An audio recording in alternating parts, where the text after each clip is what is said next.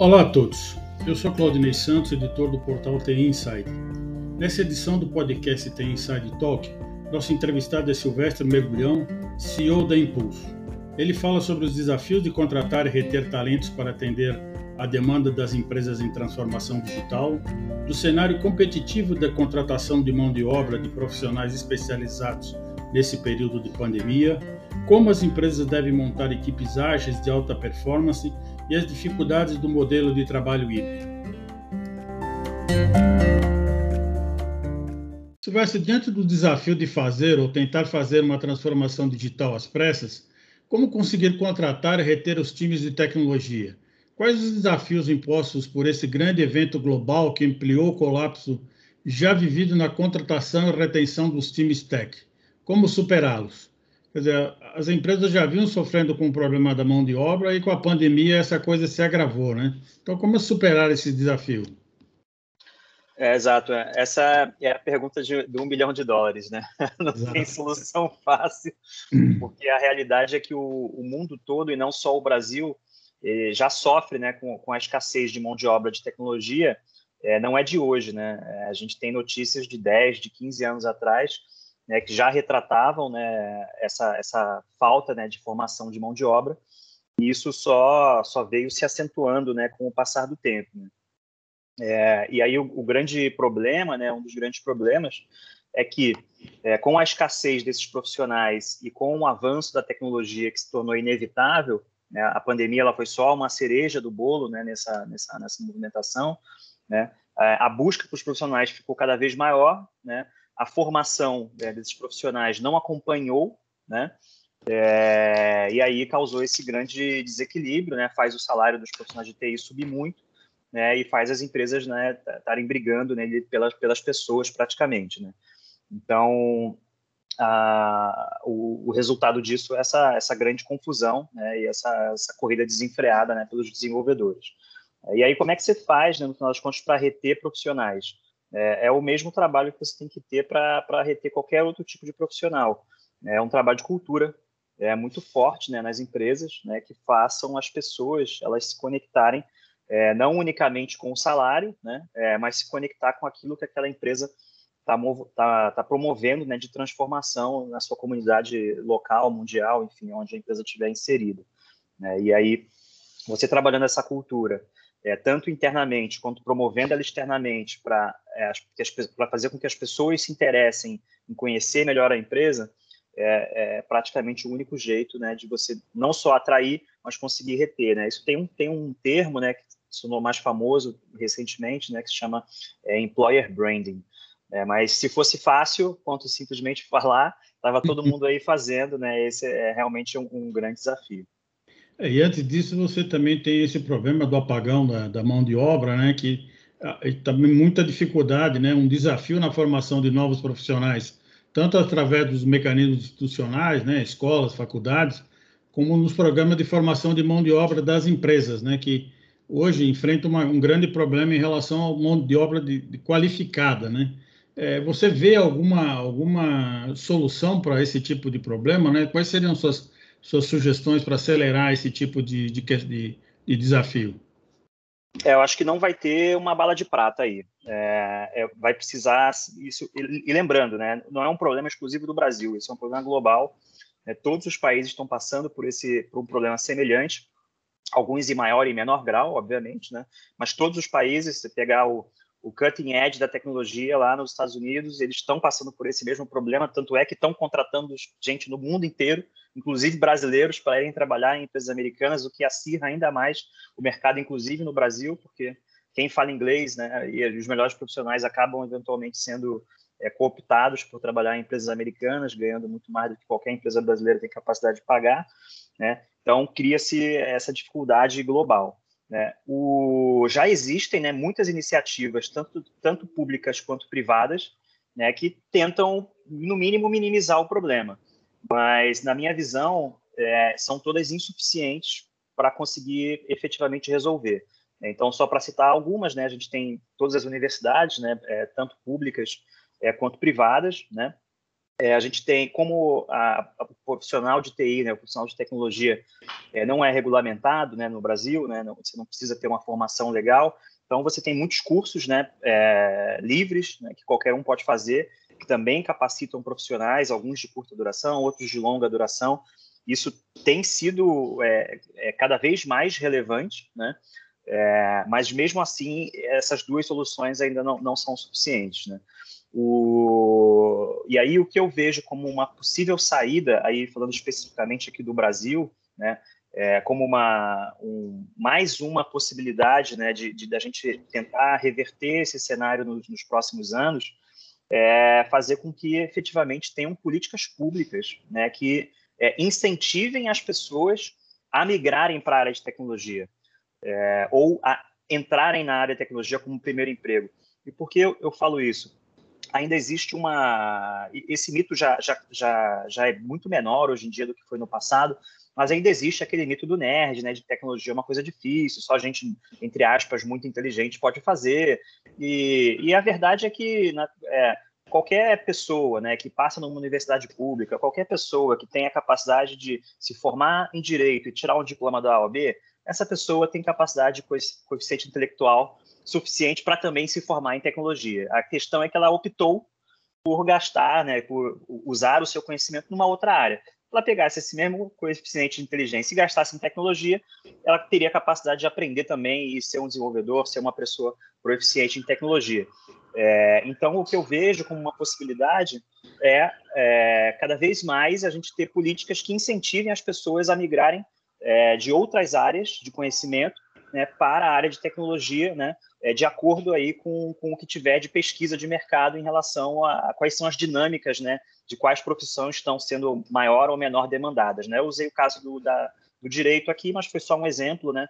Eu não sei nem se, se é um exemplo conveniente, mas, enfim, só para exemplificar de que a gente não, não deve mais existir esse mito de que você precisa ser um nerd super experiente em tecnologia é, para que você consiga é, efetivamente desenvolver software, né, desenvolver tecnologia.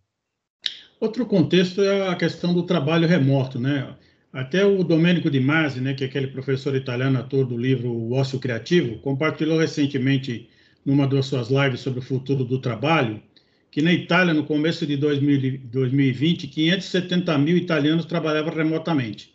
Mas em março de 2020, com o decreto do governo italiano devido à pandemia, da noite para o dia, os trabalhadores remotos na Itália se passaram a ser 7 milhões. Como promover a formação e treinamento dessa massa de profissionais de maneira remota?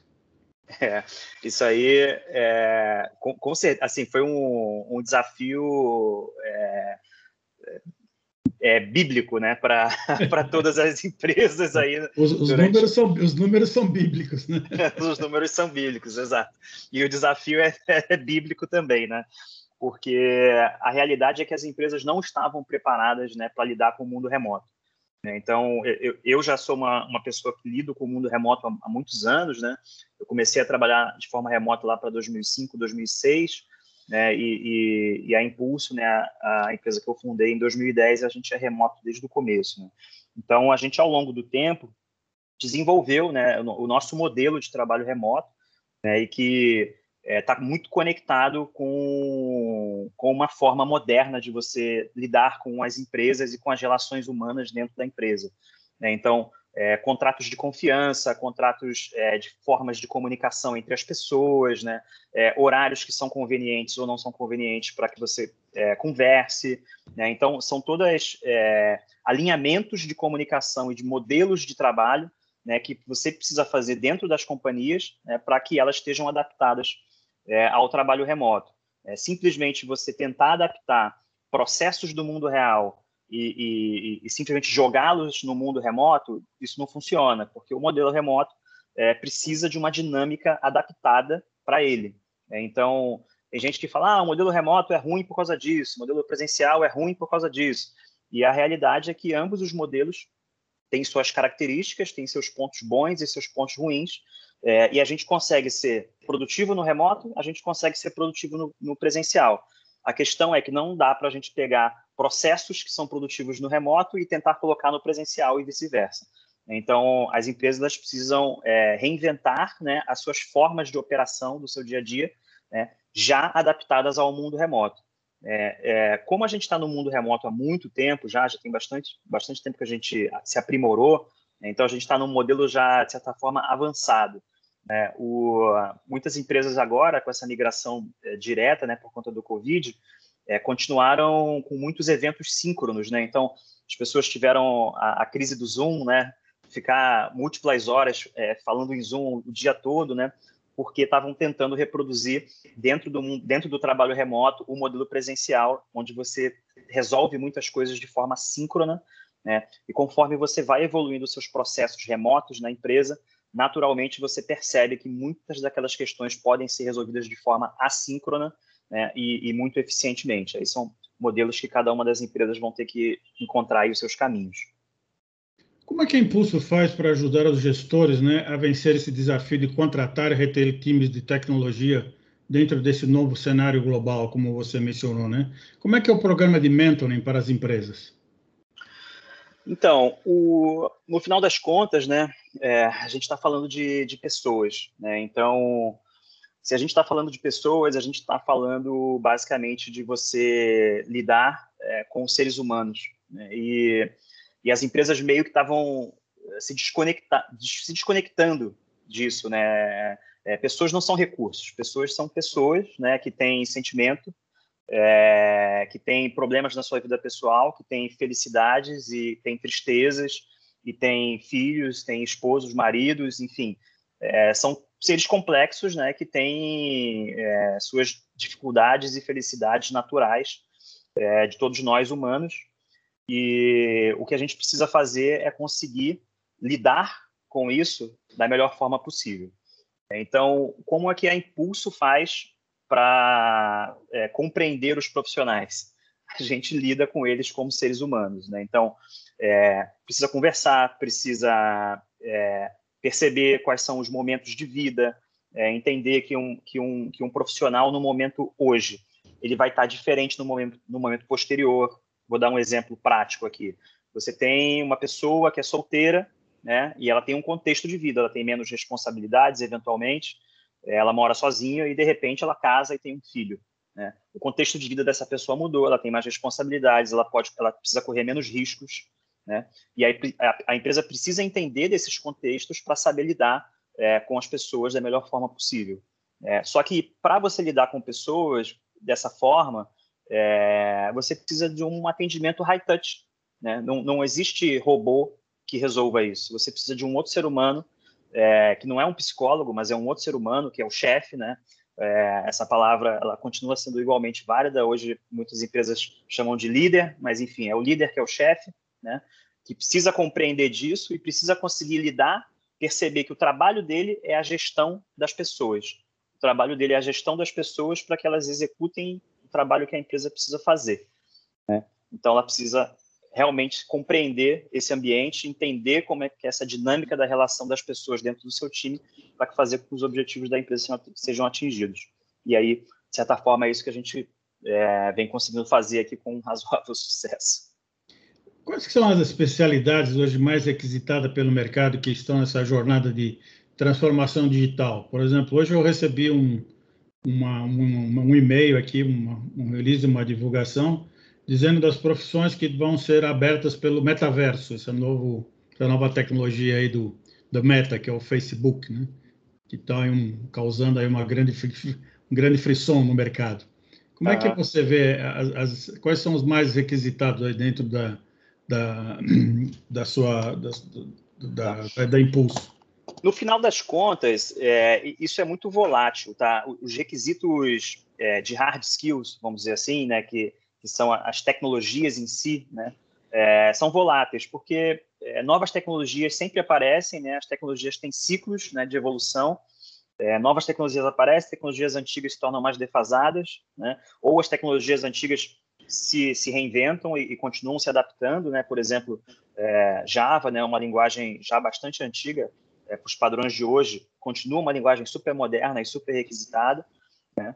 É, mas isso aí vai em ondas e em ciclos, né? O que eu vejo como é, os diferenciais reais e, e esses aí são é, quase que imutáveis, né, são as soft skills, né, e, sobretudo, as soft skills relacionadas à resolução de problemas, né, a forma como você pensa para resolver os problemas e relacionamento, né, a parte comportamental, que é como você tem inteligência emocional é, para lidar com outras pessoas dentro de equipes, né, dentro de times. Esse é um outro é um outro termo, é uma outra questão bem interessante, né, porque a gente foi é, muito pouco ensinado na escola a trabalhar em equipe.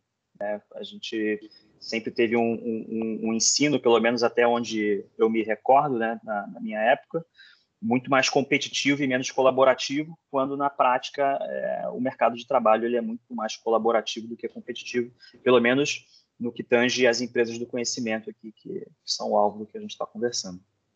Hoje, outra questão no mercado de trabalho é o turnover, né? Como é que é o, o turnover da Impulso em relação à realidade do mercado, né? Como é, como é que você está conseguindo manter um turnover baixo para os seus clientes? O, o, turnover tem, tem muita relação com essa forma como a gente lida com as pessoas, né? O, na, no mercado geral de tecnologia, né? O, empresas chegam a ter 60% de turnover anual. Isso, isso, quer dizer o quê? Se você é, contrata 100 pessoas, 60 pessoas eventualmente vêm a sair, dentro da, sair da empresa dentro do primeiro ano. É, então, são taxas altíssimas e que revelam é, duas coisas. Um, o aquecimento do mercado, que é uma realidade, todos nós é, percebemos isso pela escassez dos profissionais. Né? É, e dois, a falta é, de tato das empresas em lidar com os profissionais e entender suas questões né, para que consigam resolver a questão da retenção.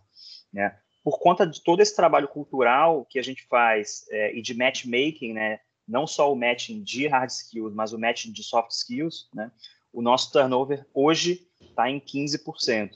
Esse turnover ele foi muito aumentado por conta da pandemia. Né? É, em, em eventos pré-pandemia, momentos pré-pandemia, o nosso turnover chegou a taxas de 11%. Né? Então, são taxas bem, é, mais, é, bem menos elevadas né, do que é o padrão de mercado. Outro assunto que você mencionou foi essa questão do profissional hoje ser assediado por empresas estrangeiras, né? Principalmente que agora com, a, com a, esse novo modo de trabalhar, muitos profissionais é, foram trabalhar no interior, trabalhar no, na praia, ou seja, tem uma, uma, uma, uma liberdade em termos de, de projeto de vida que não tinham antes quando era o trabalho presencial. Você vê alguma, alguma é, possibilidade dessa essa questão mudar em função da, do retorno ao trabalho presencial? Eu, eu creio que isso é um caminho sem volta. Né? É, em muitas empresas, né, falando especificamente da, das áreas de tecnologia, né, em muitas empresas, as empresas trabalhavam de forma presencial quase na sua totalidade, mas os times de tecnologia já tinham né, a possibilidade de trabalhar remotamente. Né? É, no caso da, da Impulso, especificamente, né, é, como a gente sempre foi remoto, né, então a gente tem gente espalhada né, no, no país inteiro, é, e, na verdade, muitas pessoas, é, brasileiros, mas que saíram do país, estão, estão fora do país, mas continuam trabalhando conosco. É, e, e, um dos, e um dos, é, dos depoimentos mais é, impressionantes assim que eu já ouvi até hoje foi o seguinte: uma pessoa que trabalhava com a gente e eu, eu, ele falou assim: eu moro, é, eu moro numa cidade onde jacaré atravessa a rua eu trabalho para São Paulo. Né? E isso é maravilhoso, né? Porque realmente é uma pessoa que morava no interior do Pantanal, né? É, não precisou né, sair da sua cidade para trabalhar numa grande empresa na capital, né, na capital de São Paulo, na capital do estado de São Paulo, né, uma, uma, uma grande empresa de, do mercado financeiro com ações listadas em bolsa. Né? Então, repara o, o, nível de impacto que a gente consegue ter é, quando a gente trabalha com times remotos, né? porque a gente é, não, não precisa trazer pessoas para grandes centros urbanos, né? mas isso não impede dessas pessoas trabalharem numa cadeia que gera um, um impacto em cascata, é, que impacta até quem está investindo na Bolsa brasileira. Né? Sem contar todos os lojistas que eventualmente estão usando aquele software, né, que é um software de mercado financeiro usado no Brasil todo. Perfeito. A Impulso também tem alguma preocupação na inserção de minorias no mercado de trabalho? Legal. A gente não tem ainda uma, uma, uma prática determinada para isso, mas pelo fato da gente ser remoto desde o começo, né, isso foi um grande divisor de águas, assim, porque mesmo não tendo essas, é, essa, essa governança escrita no papel, na prática, a gente tem um ambiente super diverso dentro da Impulso, né? E, e quando a gente faz, faz videoconferências com cinco, seis, sete pessoas, assim, é, a gente sempre tem sotaques do país inteiro, então é muito legal que você vê é, um, sotaque, um sotaque baiano misturado com um sotaque mineiro, um sotaque carioca, um sotaque do sul do país, então sempre tem essa, essa diversidade de, de, de sotaques, né?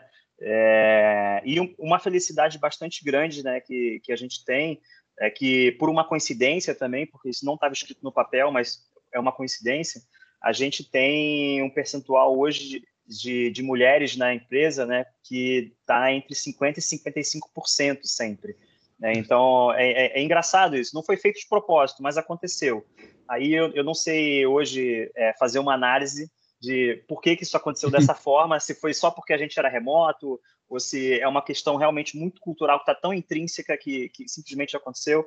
Eu não sei explicar o motivo, mas foi isso que aconteceu, é. essa aqui é a realidade. Existe, existe, muita discussão em relação à, adesão das mulheres ao mercado de tecnologia, né? Existe até é, alguns programas para incentivar as mulheres a entrar nesse mercado aí que eles chamam de STEAM, né? Que é que tem matemática, física e tudo mais, para que elas entrem nas, nas carreiras consideradas de exatas, né? Então, uhum. efetivamente, é o seu, no seu caso aí, de fato, é alguma coisa fora da curva, né? Fora da curva, exato. É. E é, essa também é uma parte de uma política pública que pode ser bem interessante aí, né? É, já existem incentivos, né? Mas eles ainda são, são, são pequenos, né?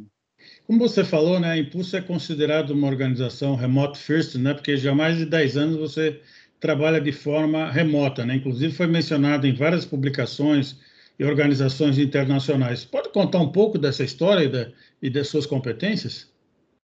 Sim. É, eu comecei a trabalhar remotamente em 2005 ou 2006, mais ou menos, né?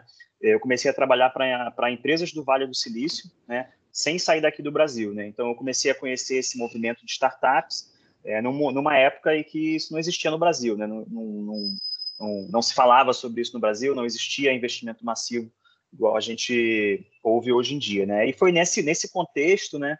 É, eu comecei a gerenciar um time remoto naquela época já em cinco países, né? A gente estava é, separado, era Brasil, Argentina, Uruguai, é, Inglaterra, enfim, então já tinha uma, uma, uma, uma mistura ali e, e, essa dinâmica, né? Numa época que, para a gente se recordar, até o Skype era ruim, né? Porque o Skype não tinha vídeo naquela época, era só áudio, né?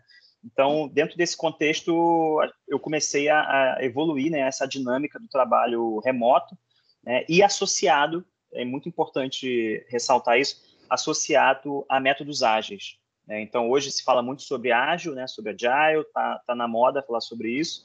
É, mas quando eu comecei com isso lá atrás, ainda era uma coisa muito incipiente no mundo. É, e aí, quando eu fundei a, a Impulse em 2010, eu misturei os dois.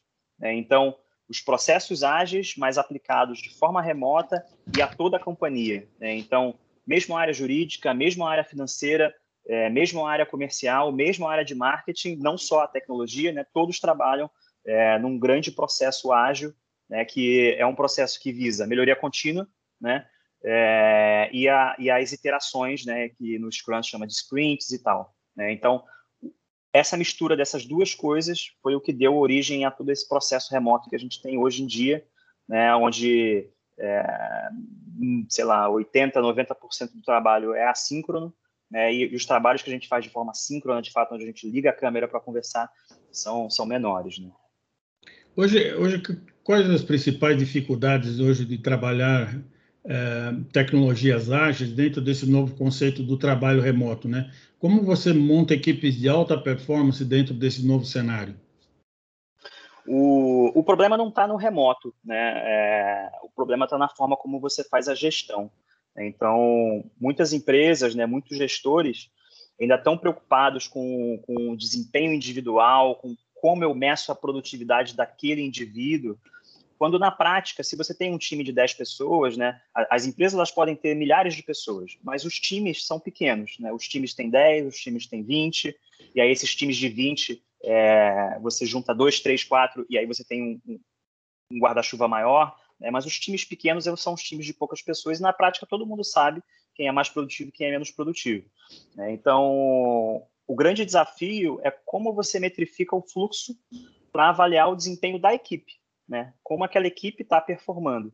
Né? E aí os desempenhos individuais são coisas é, que a liderança, né, os chefes, eles vão ter que tratar é, de forma individual com cada um dos profissionais, porque é, é perceptível, né, quando você conversa com as pessoas, é, quem está mais engajado, quem está menos engajado, e o objetivo é, é, fazer com que as pessoas ou estejam engajadas, ou você coloca elas para trabalhar em algum lugar que, onde elas vão estar engajadas, né, e aí elas vão performar. Então, o, grande segredo, é, e aí existem as práticas e as métricas do Kanban, né, é, que é uma das metodologias ágeis mais avançadas, né, é, para você metrificar a performance do time né, e, e garantir que, que, as coisas vão ser executadas e o time vai performar. Bom, nós estamos agora finalizando aqui o nosso podcast, então eu gostaria de fazer uma última pergunta, né? Com, com esse modelo do trabalho híbrido, né, que parece ser agora o novo normal, como as empresas devem criar políticas de recursos humanos para atrair e reter os talentos e, dos, e colaboradores dentro desse novo cenário que nós estamos adentrando? o, o, o, trabalho híbrido ele é um trabalho muito desafiador, né? Por que, que eu digo isso? É, vamos supor o seguinte cenário: a gente tem uma equipe, essa equipe tem quatro pessoas, né? E aí, num determinado dia, duas pessoas estão no escritório, duas pessoas estão em suas residências, né? Ou trabalhando em algum lugar fora do escritório. E aí, essas duas pessoas que estão lá no escritório vão para o cafezinho bater um papo eventualmente elas discutem alguma coisa é, e tomam eventualmente alguma decisão que as pessoas que estão remota não ficaram sabendo, porque aquilo foi um, um, uma coisa que aconteceu entre as duas do escritório de forma individual. Isso gera um problema enorme, porque você gera falta de, falta de coesão de informação entre todos os membros. Então, você tem pessoas que têm informações diferentes ou mais ou menos informação em relação às demais. Isso faz com que as pessoas que têm menos informação é, têm a possibilidade de tomar decisões subótimas simplesmente por elas não estarem com a informação completa. É, e aí, isso gera um esforço muito grande de sincronização de informação. Então, se você bateu um papo no cafezinho é, e decidiu alguma coisa, naturalmente depois você vai ter que voltar para o time e fazer com que essa informação circule. Então, o, o, o, trabalho híbrido ele é um trabalho muito desafiador. Um outro problema é, para você ter um trabalho híbrido, você obrigatoriamente precisa ter processos 100% remotos. Né? Por quê? Se as pessoas estão fora do escritório, também elas têm que ter a capacidade de executar tudo aquilo que elas, que elas teriam possibilidade de executar estando no escritório. Então, você tem que estar com seus processos remotos 100% automatizados. Então, o, as empresas que estão optando né, por, por esse trabalho híbrido dessa maneira, elas vão ter bastante dificuldade de fazer isso funcionar no longo prazo. No curto prazo, eventualmente até funciona, as pessoas têm algum overhead, assim como aconteceu na, durante a pandemia, né? Todo mundo trabalhou e, empresa, e, empresa, e as empresas muitas conseguiram ganhar em produtividade, né? Mas isso pode não ser sustentável no longo prazo. Então, a dica que eu dou aí para as empresas que estão querendo entrar nesse modelo híbrido é, é na verdade, sejam remotas, né? ou seja, estejam 100% preparadas para trabalhar de forma remota e o escritório ele tem que ser um mero ponto de encontro opcional que vai quem quer, a hora que quer, esse lance de estabelecer regras, quais dias que a pessoa tem que ir, quais dias que a pessoa tem que não ir. É, a sensação que eu fico, né, e baseado na experiência que eu tenho desse período, é que isso pode ser um tiro no pé, é, fazer as pessoas é, acabarem tendo mais ansiedade, né, porque, ah, o chefe está no escritório, aí eu não estou no escritório, enfim, isso gerar tanto, toda uma, uma, uma confuseta ali, é, que vai, no final das contas, é piorar a produtividade, aumentar o turnover e, e, e, e, fazer as pessoas não terem aquela disposição para trabalhar, não estarem realmente satisfeitas. Né? Perfeito. Bom, Silvestre, queria agradecer a sua participação aqui nessa edição do The Inside Talk e vamos ficar aí acompanhando para ver como é que vai ser esse novo modelo de trabalho aí nos próximos tempos. Muito obrigado mais uma vez pela sua participação. Muito obrigado, tá? Vai ser um prazer falar daqui a um ano de novo, aí a gente vê o que, que evoluiu. O que aconteceu, com certeza. Tchau, tchau. Um abraço, obrigado então.